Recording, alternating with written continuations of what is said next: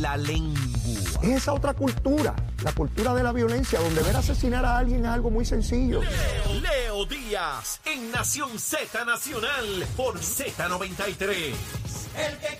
Y estamos de regreso aquí en Nación Z Nacional, mis amigos, a través de Z93. Mire, la emisora nacional de la salsa, no hay ninguna mejor que esta. Mire, la aplicación La Música y nuestra página de Facebook de Nación Z. Y de inmediato, mire, los viernes estamos un ratito con la secretaria de prensa, Sheila Anglero. Sheila, saludo, buen día. Buen día, Leo, a ti, a todo tu público que te escucha todos los días por Nación Z. ¿Todo en orden? Todo en orden, eh, Leo, sabes que, bueno, esta semana, eh, pues, estuvimos eh, unos días muy, muy tristes, muy sé, conmovedores, ¿verdad? Porque eh, el señor eh, padre del gobernador Pedro Pierluisi, pues, eh, nada, se, se hicieron sus honras fúnebres, se dio la Santa Misa, en la iglesia Santa Teresita, luego eh, pues hubo el entierro el miércoles en el, en el Cementerio Nacional, Sí. así que fueron muy eh, días muy duros para el gobernador de Puerto Rico, pero eh, sin embargo, Leo, pues esta semana estuvieron pasando cosas muy interesantes que quisiera compartir Seguro, contigo. seguro. El gobernador tuvo la oportunidad de firmar varias medidas legislativas, una de ellas para optimizar el funcionamiento de la unidad del control de fraude de Medicaid. Sabes que eh, Mellado, el secretario de Salud, ha estado bien activo también, eh, asegurando, ¿verdad?, eh, que no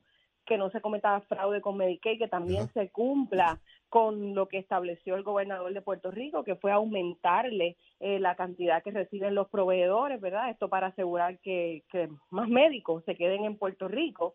Eh, además de eso, se firmó el proyecto del Senado 524. Este proyecto, Leo, Ajá. es para crear el protocolo para la determinación de causa y manera de muertes relacionadas a desastres naturales o eventos catastróficos ya el gobierno, el Instituto de Ciencias Forenses y el Departamento de Salud en, en esta administración ya tienen establecido un protocolo, así que esto básicamente se hizo mediante ley, ¿verdad? Para que para que pueda continuarse haciendo con, con esa fuerza de ley, pero ya existe ese protocolo, por eso pues vimos que en el caso de, de Fiona eh, toda la información, ¿verdad? Se estuvo dando de, de manera bien transparente. Eso, eso Sheila, ti- tiene que ver con lo que fue la experiencia de María y los Correcto. protocolos que se seguían para determinar las muertes, para poder tener una estadística clara de quién, dónde, cómo murió, cuáles fueron los efectos y que no haya especulación en torno a este tipo de asuntos. Ya estaba por orden ejecutiva y lo que se hizo ahora fue elevarlo a rango de ley. ¿Estoy en lo correcto? Eh, sí, no estaba por orden ejecutiva, más bien era un establecimiento de protocolo que Ah, hizo el Departamento de Salud y Ya. Ciencias Forenses. Ok. Pero sí lo que se hizo fue unificar, porque en el pasado, como tú muy bien dices, eh, cuando ocurrió el huracán María, pues el Departamento de Salud tenía su propio protocolo, Ciencias Forenses tenía el suyo, y entonces pues eso creó confusión. Ok. Eh, de esta manera, pues se integran estas agencias y hay un solo ente que es el que lleva la información y el que mantiene la información. Además de eso, eh, Leo, el gobernador estuvo ayer junto al alcalde de San Juan, junto al senador Tomás Rivera Chats y otros eh, líderes también y funcionarios del gobierno como el secretario de Educación y el Departamento de Vivienda, inaugurando lo que es el Centro Educativo Tecnológico de la Escuela Manuel El Saburo y Vizcarrondo. Esta escuela es en el residencial Las Margaritas, en Cantera. Sí. ¿Y qué, ¿Y qué es este centro tecnológico? Ya, ya, este es, eh, ya se han hecho 26 de estos centros tecnológicos en distintos residenciales y escuelas que están ubicadas en residenciales. Básicamente aquí se, se integra todo lo que es la tecnología, computadoras, son bibliotecas también electrónicas, además de tener los libros presenciales, los niños y los estudiantes pueden tener computadoras y tecnología moderna para poder hacer sus tareas, hacer sus proyectos, así que estuvimos inaugurando, eh, fue bien, eh, bien emotivo, ¿verdad? Y estuvimos bien contentos con todos esos niños, ellos están felices con los arreglos que se le están haciendo a su escuelita y sobre todo con este eh, centro tecnológico educativo y obviamente un gran director escolar que tienen allí.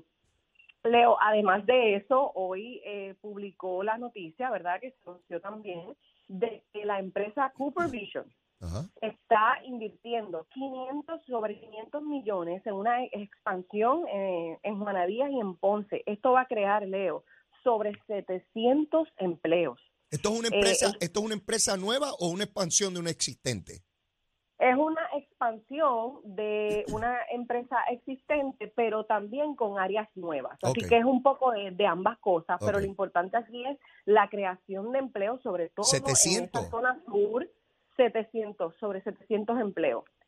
Sobre todo en esa zona sur que tú sabes que ha sido afectada. Los terremotos eh, pues, particularmente. Eh, Correcto, con los terremotos particularmente, así que el hecho de que se, de que empresas quieran seguir expandiendo en Puerto Rico y no solo en el área metro, porque también como sabes tenemos en el área oeste todo lo que es esta empresa de, de lo que es eh, aéreo, verdad, este, aeromecánica, eh, ingeniería aérea, pues todo eso en el oeste se está dando, pero también en el sur tenemos esta empresa Cooper Vision que anunció ayer esa expansión. Sheila, eh, este, este asunto de esta expansión, que quiero, quiero ponerlo en perspectiva, cuando una empresa decide hacer una inversión multimillonaria para la creación de tantos empleos en una jurisdicción, significan varias cosas.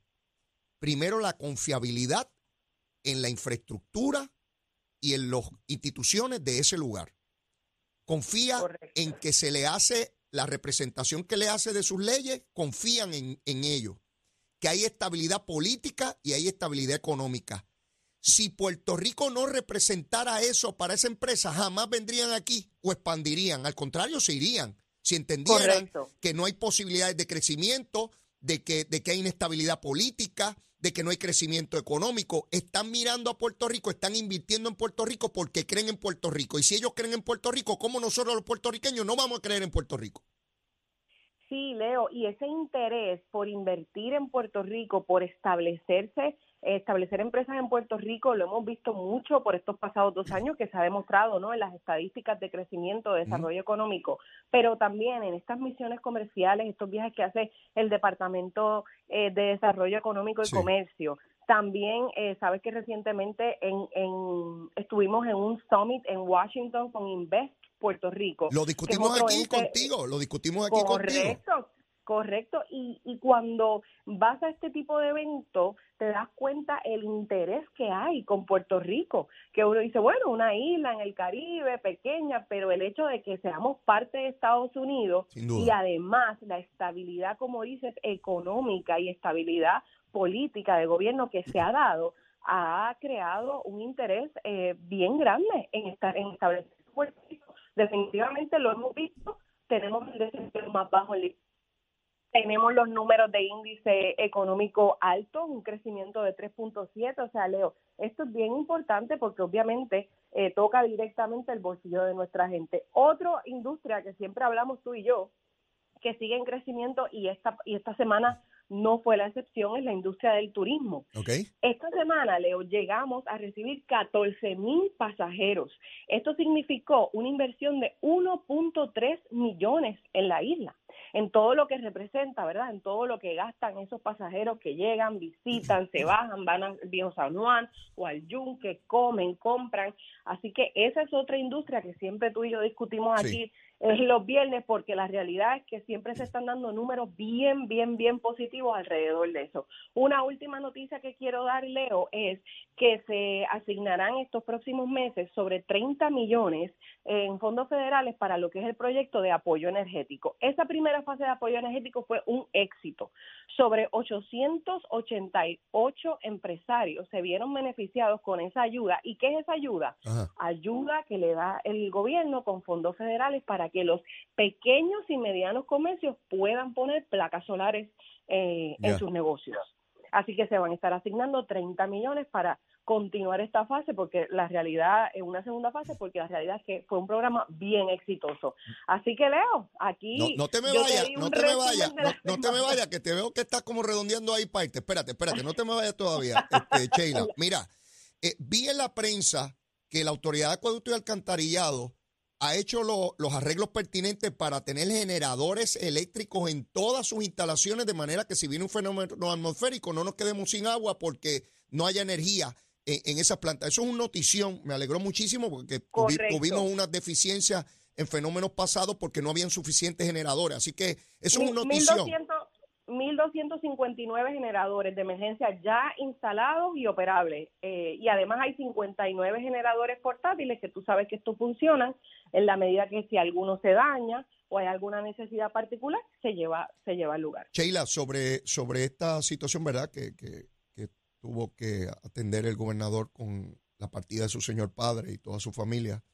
Me, me llamó la atención y, ¿verdad? Dentro de toda la situación difícil cómo el liderato político de Puerto Rico, en su inmensa mayoría, compareció a prestarle su respeto y sus condolencias al gobernador.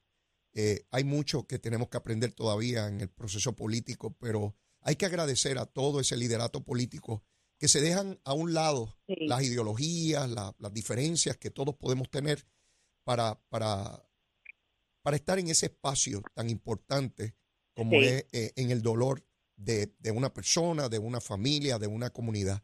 Así que eso, eso no solamente me da esperanza, habla enormemente de, la calidad de nuestro pueblo, sin, sin lugar a dudas. Y, sin lugar a duda, sin lugar a duda, Leo, vimos, vimos eh, como tú bien dices, líderes de todos los partidos. Así es. O sea, líderes del Partido Nuevo Progresista, que es obviamente el partido de, gobierno del gobernador Pedro Pierluisi, pero también de todos los demás partidos. O sea, no, no, no quedó, no quedó un partido fuera que no, no fuera a prestar su, sus condolencias al señor gobernador. Eso, como dices, habla mucho de nuestro pueblo, pero también habla mucho, ¿verdad?, del carácter del gobernador Pedro Pierluisi, que siempre es una persona que es respetuosa y que, y que cuando habla y cuando se refiere a compañeros incluso de otros partidos lo hace, lo hace con el mayor de los respetos y yo creo que eso al final del día pues se termina reconociendo. Hubo una expresión del gobernador en la iglesia que a mí me impactó mucho porque entre las cosas que reseñó, que aprendió de su señor padre, una de ellas tenía que ver con el ejercicio del poder y la administración gubernamental. Y su padre le decía, según relata él, que cuando terminara cualquier reunión no permitiera que nadie se fuera de la misma pensando que él lo había maltratado, humillado, ni mucho menos.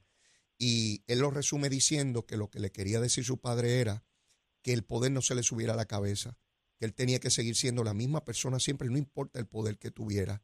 Y cuando yo miro la ejecución de Pedro Pierluisi como gobernante, ciertamente siguió la instrucción de su padre, porque siempre es respetuoso, deferente, nunca con discursos incendiarios ni insultantes.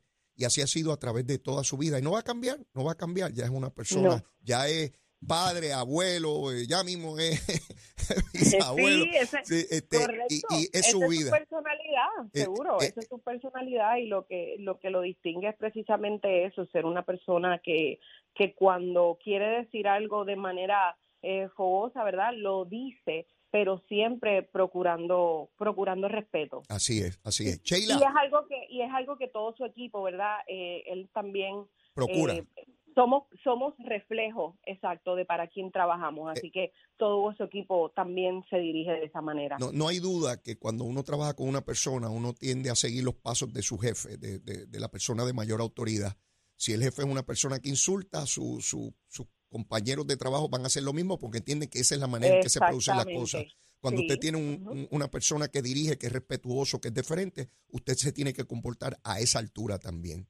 Pero Chela, antes que te me vaya, antes que me vaya, no, no, no, no te va a No, pues claro, ¿cómo rayos se me va a olvidar?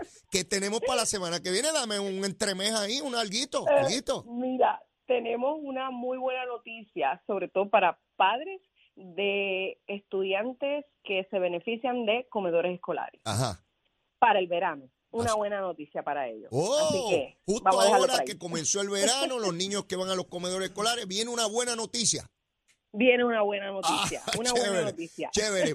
Pues con eso nos despedimos, Sheila. Será hasta el viernes de la semana entrante. Buen fin de semana, ¿eh? Buen fin de semana a todos, Leo. Tremendo. Bueno, ahí escucharon a Sheila Anglero, es la secretaria de prensa del señor gobernador. Y, quiero, quiero hacer hincapié en este asunto de, de, los gobernantes. Hay distintos estilos de gobernar, ¿verdad? Y yo no voy a venir a decir aquí cuál es el bueno y cuál es el malo. Yo les voy a decir cuál es el que yo prefiero. Y yo prefiero eh, el, dirigente, el gobernante, que tiene el carácter, que tiene la voluntad, que no se deja amedrentar, que no pierde el rumbo de lo que tiene que hacer, que tiene las metas claras Y para lograr eso no tiene que insultar, no tiene que vejar, no tiene que discriminar contra nadie. Yo creo en el liderato por el convencimiento, no por la intimidación. No creo en eso.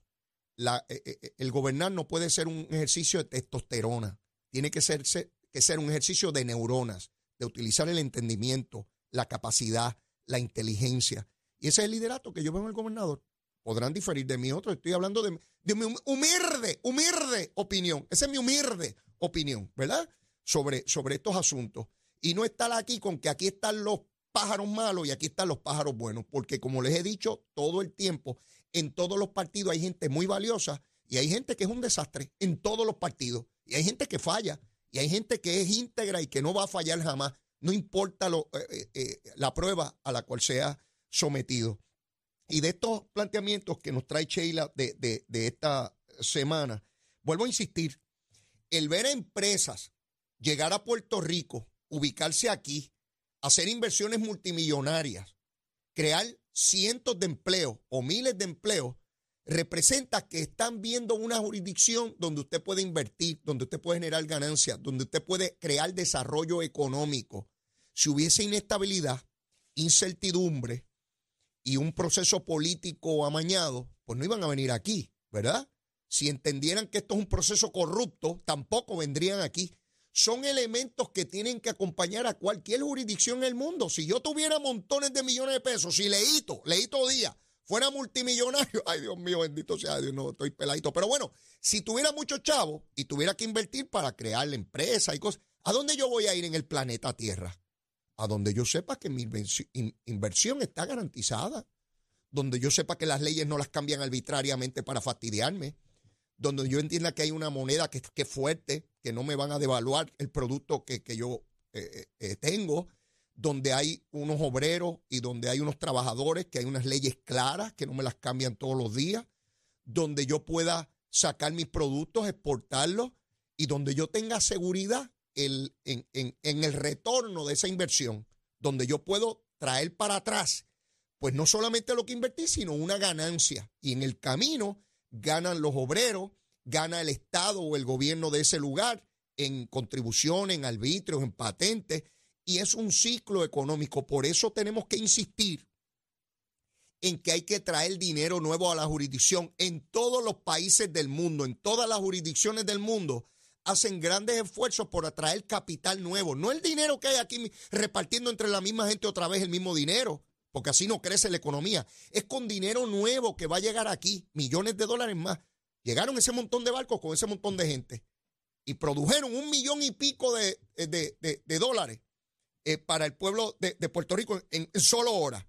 Pues si llegan muchos barcos, muchos días, eso se sigue multiplicando. ¿Y dónde se quedó el dinero? Pues en, las tiendas, en, los obreros, en los comerciantes, en, toda la gente que tiene que ver con esa actividad económica. Y yo escucho a unos pájaros aquí diciendo que no quieren a los americanos, que no quieren los gringos, que no quieren que le vendan las casas, que se nos están quedando con las playas, que nos están gentrificando, mi hermano. Esa es la palabra nueva del momento. Usted nunca había escuchado gentrificar hasta hace unos meses atrás. Nos están gentrificando. ¿Y qué rayo es eso? Hay que nos están sacando de Puerto. Yo escucho una gente que se creen que nosotros somos estúpidos, que somos una, una masa de tontejos aquí y de analfabetas, diciendo que se están quedando con todo Puerto Rico. De verdad, pues yo los miro por donde yo vivo y no los veo. Esos yankees, esos americanos, todo el mundo es puertorriqueño y hablan español. Y yo esperando que llegue esa masa de gringos allí para yo venderle la casa. Y que me dé, mire, si me dan cinco, ¿qué? Cinco millones, me dan un millón por la casa mía, salgo con, como una chiringa, en, descalzo salgo por allí para abajo. Le digo, mire que sé con todo lo que hay ahí. Digo, con mi familia no, por supuesto, pero por todo lo demás que hay. Ah, ni la perra, Luna tampoco. Pero con todo lo demás, los mueblecitos y las cosas, llévese todo eso por ahí para abajo, además que ese millón, para que usted vea cómo yo multiplico el millón ese. Seguro, eso es economía. Y lo entiende hasta el gobierno cubano comunista. Los pájaros esos de Cuba lo entienden. Ya están usando dinero de intercambio en las calles en Cuba, lo autorizó el gobierno. ¿Qué dinero? ¡Americano! Sí, los cubanos, esos pájaros. Digo, los del gobierno, el pueblo cubano no. Es un pueblo bendito, una tragedia lo que vive ese pueblo por décadas.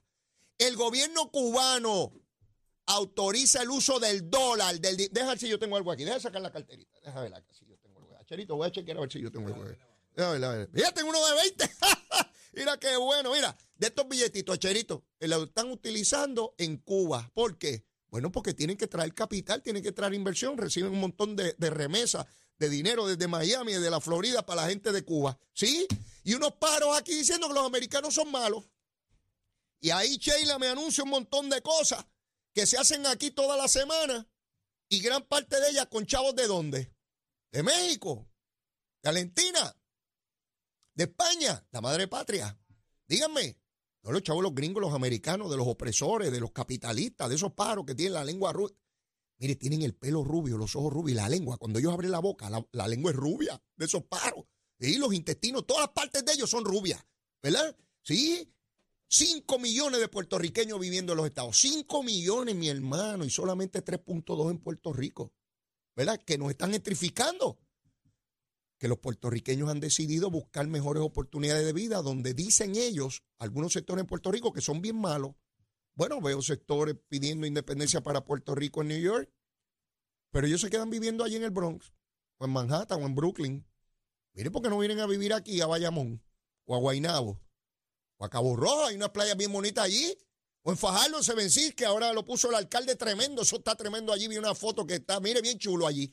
Y vamos, vivimos allí en las Croabas, bien chévere. No, no, no, hay que vivir en Brooklyn allá y coger el metro y la cosa está. ¿Verdad? Pero son malísimos allá. Mire, no se deje coger de tontejo ni de tonteja. No se deje, no se deje a venir con los discursos de bobería. Mire, el Partido Popular es un Manuel Ortiz, el presidente, buen amigo. Su Manuel, papito, besito en el cutis. Tú sabes que te quiero, nada personal. Es tu idea, yo la mía, pero tú sabes que te quiero y te respeto muchísimo. Pero tienes que sacar los asuntos al aire libre, pues está la cosa mala, mira lo que pasa. Ha nombrado y que un comité para evaluar el caso de Pedrito Rodríguez. Usted sabe quién es Pedrito Rodríguez, ¿verdad? El alcalde de Trujillo, el que la policía municipal argumenta y reclama y hay una querella de hostigamiento sexual contra el pájaro ese que es alcalde de Trujillo Alto. Está escondido allá en la represa. No aparece por ningún lado.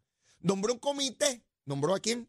a Juan Zorrilla, que fue secretario de Trabajo, para que haga una evaluación. Y yo me pregunto, pero ven acá, ¿cómo que va a hacer una evaluación?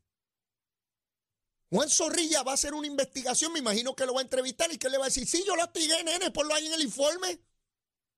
Mire, eso no lo puede adjudicar ningún comité del Partido Popular. No nos cojan de tonto. Lo que sí puede hacer el Partido Popular, igual que lo puede hacer el PNP o cualquier partido bajo un señalamiento como este, queda suspendido hasta tanto se resuelva por las autoridades pertinentes si esto tiene validez o no. No puede presidir el Partido Popular en Trujillo Alto, ni pertenecer a los comités, ni ninguna bobería de esa. Eso sí lo puede hacer el Partido Popular. Mire que nombrar un comité. Ah, ahora me pregunto yo, Juan Zorrilla va a hacer una investigación y lo va a exonerar. ¿Qué capacidad tiene un partido político para exonerar a nadie sobre querellas de nada? Si esto está bajo las autoridades de gobierno. Pero se cree, es un Manuel que nos coge de estúpidos a nosotros. Hombre, va a venir Juan Zorrilla va, ay, aquí está un informe, lo exoneramos, eso no pasó. Eh, y yo no sé cómo el Juan Zorrilla este se presta para esa cosa. Está como la zorrilla. Ese informe es como un zorrillo. ¿Sí? El informe que haga Juan Zorrilla es como un zorrillo como una marmota de esa que apesta. Sí, mire, ni lo puede exonerar ni lo puede condenar. No tiene la autoridad legal para ni una cosa ni la otra. Y viene Jesús Manuel en lo que ya se convierte su manera de proceder, que es no tomar decisiones sobre nada, mándase el comité. Y me imagino en una gobernación de él eso está lleno de comités y no se toma decisiones sobre nada porque nombraron un comité que va a evaluar y se supone que Leito Díaz se olvide de este tema porque nombraron a Juan Zorrilla, que antes de que se acabe el mundo emitirá un informe diciendo qué pasó. Mire, esto es una tomadura de pelo de parte de una persona. Vuelvo y les digo, Jesús Manuel, yo lo quiero muchísimo, nada personal, papito, besito en el cuti, pero no tienes los asuntos en tu sitio, papá. Tienes que asumir liderato, pájaro. Tienes que decir esto es lo que hay, punto. Y va a haber gente que te va a atacar y otra que no. Pero el Partido Popular necesita un líder. El Partido Popular necesita un hombre o una mujer allí que tome determinaciones. Y va a haber gente que va a estar en contra. ¿Y cuál es el problema de eso? Que uno puede vivir la vida asustado. Uno tiene que tomar Bueno, si se supone que es el líder y dirige un partido político, el partido político más antiguo de Puerto Rico, el partido de Luis Muñoz Marín. Esto no es el partido del piragüero de la esquina, este es el partido de Luis Muñoz Marín. Y a eso llegó el Partido Popular, a una persona que no puede tomar decisiones y que vive muerto el miedo. Como las tortuguitas debajo de la arena, desobando. No, hombre, no, no me vengan a mí con eso, o es que aquí se acabó el liderato en Puerto Rico. No, no, no, no, no. Mire, yo tengo que ir a una pausa, pero ya mismo viene por ahí la licenciada Ana Quintero. Usted sabe que ya viene aquí los viernes a quemar el cañaveral también. Llévatela, chero.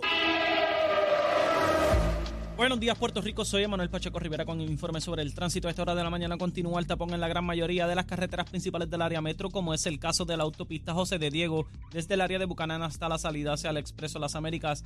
Además, reportamos que hay un carril cerrado del Expreso José de Diego desde Bayamón hasta Torrey. Igualmente, la carretera número 2 en el cruce de la Virgencita y en Candelaria, en Toa Baja, y más adelante entre Santa Rosa y Caparra. También algunos tramos de la PR5, la 167 y la 199 en Bayamón y la avenida Lomas Verdes entre la American Academy y la avenida Ramírez de Arellano. También la 165 entre Catán y Guaynabo en la intersección con la PR22 y el expreso Valdoriotti de Castro desde la confluencia con la ruta 66 hasta el área del aeropuerto y más adelante cerca de la entrada al túnel Minillas en Santurce. También la avenida 65 de Infantería en Carolina y el expreso de Trujillo en dirección a Río Piedras la 176, 177 y la 199 en Cupey y la autopista Luisa Ferré entre Montelledra y la zona del Centro Médico en Río Piedras y más al sur en Caguas y la 30 desde la colindancia de Juncos y Gurabo hasta la intersección con la 52 y la número 1. Ahora pasamos al informe del tiempo. El Servicio Nacional de Meteorología pronostica para hoy una mañana con cielos entre soleados y parcialmente nublados, con algunos aguaceros afectando el sur en horas de la mañana. Los vientos estarán del este-sureste de hasta 13 millas por hora y mientras continúa la calor, la ola de calor debo decir que ha estado afectando el norte central y parte del área metropolitana desde Arecibo hasta Carolina. Las temperaturas estarán en los medios 80 grados en las zonas montañosas y los bajos 90 grados en las zonas urbanas, con el índice de calor alcanzando los 114 grados. Para los bañistas y navegantes, sepan que en las aguas locales se esperan oleaje de 2 a 4 pies con vientos del sureste de entre 10 a 15 nudos. Hasta aquí el tiempo les informó Emanuel Pacheco Rivera. Yo les espero en mi próxima intervención aquí en Nación Z Nacional que usted sintoniza por la emisora nacional de la salsa Z93.